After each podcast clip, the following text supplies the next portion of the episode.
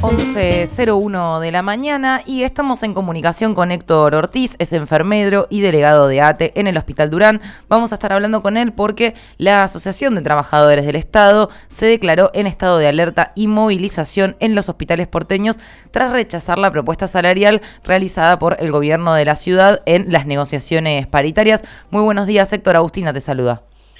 ¿Qué tal, Agustina? ¿Cómo te va? Buen día.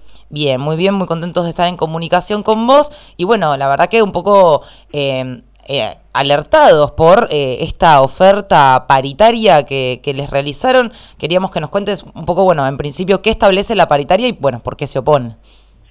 La verdad que es vergonzoso, tercer presupuesto más alto del país, lo que maneja Rodríguez Larrete, que nos ofrezca un 8% a pagar en dos cuotas, este, la verdad que es una vergüenza enorme, más allá del rechazo a la, a la paritaria sobre enfermería, que, que ofrecen una carrera paralela, donde nos se proponen pagarnos en cuatro años al primer nivel de la carrera este, profesional. Me parece una vergüenza lo que hacen con nosotros y por eso este, estamos en alerta y movilización.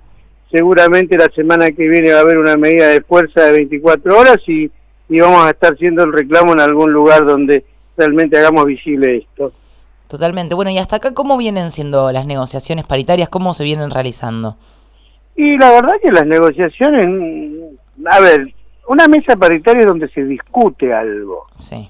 Entonces, cuando no hay discusión y directamente bajan eh, la propuesta sin haber consultado con nadie, no es una paritaria, te llaman a firmar, como tienen gremios amigos, que son aquellos que firman todo y acompañan siempre, este, ATE rechazó esa paritaria, por eso estamos en, esta situación, ¿no?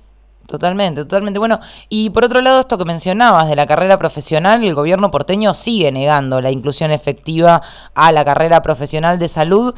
Eh, ¿Cómo, ¿Cómo continúa el reclamo y qué significa puntualmente que no los, no los incluyan en la carrera profesional?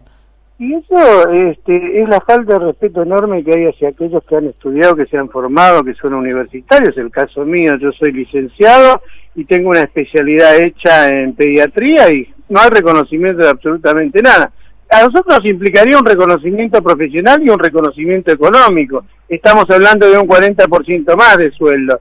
Pero claramente este, Rodríguez Larreta le interesa muy poco poner un peso más sobre la salud, por eso hace cuatro años que venimos bregando por esto y hoy había una, había una cautelar, perdón, un amparo planteado desde ATE y que en una estrategia de Rodríguez Larreta le acordó con la jueza de levantar eh, eh, la audiencia porque ATE decía que había firmado. Una enorme mentira, por eso lo, lo desmentimos, por eso ayer estuvimos en conferencia de prensa en el Ministerio de Hacienda rechazando esta, esta oferta salarial y este, esta carrera paralela, ¿no? Y decís, bueno, que, el gobierno de la reta no, no destina un solo peso a lo que es salud, no pone otro peso nuevo. ¿Cómo es el estado actual de, del hospital, en particular el hospital donde vos laburás ahí en, en, el Durán, pero cómo ves la red de hospitales en general? Mirá, eh, para que se entienda también, de acá hace 12 años atrás el presupuesto de salud era de un 22 o un 23. Hoy estamos en un 15 y por debajo de un 15 ya hay un trabajo previo hecho y que viene progresando con la reta Macri la reta y continúan.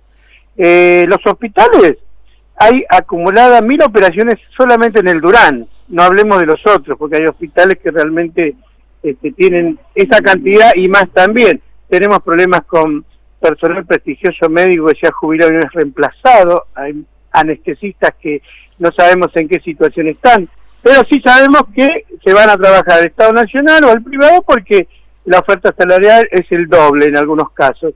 Entonces, este, realmente preocupa. Tenemos problemas para operar oftalmología, no tenemos equipo, no se puede operar una catarata, gastroenterología con equipos obsoletos, viejos, eh, hemodinamia, si hay un infarto cerca, no sé cómo lo resuelven, a veces tenemos falta de insumos.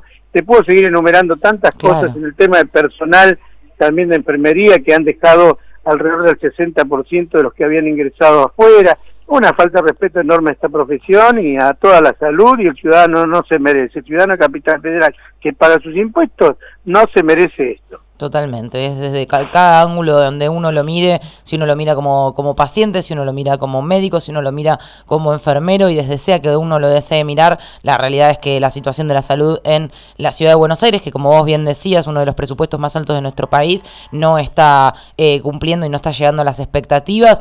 Eh, y bueno, nos comentabas de este estado de alerta en el que se encuentran una posible, eh, un posible cese de actividades por 24 horas. Hay fechas hay alguna asamblea próxima en donde eso se vaya a definir? Y ya se está resolviendo entre hoy y mañana, calculo que la semana que viene seguro estamos eh, de una medida de fuerza importante en Capital Federal planteando este rechazo a este ofrecimiento, a este maltrato y a esta falta de reconocimiento que ya viene de hace años. Por eso este, vamos a seguir en la calle hasta que a ver si este jefe de gobierno se digna a mandar, a dejar de mandar dinero. La pauta televisiva, a la pauta de todos los medios que, que acompañan a él.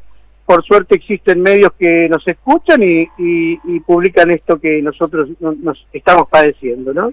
Totalmente, totalmente, porque no es un problema que afecte solamente a ustedes y a sus salarios, sino que es un problema que debería afectarnos a todos como sociedad y deberíamos estar todos acompañándolos y luchando detrás de ustedes que, tanto hacen por, por la salud en la ciudad. Eh, te agradecemos muchísimo, Héctor, por tu tiempo, por tus palabras y esperamos poder volver a hablar pronto con mejores noticias.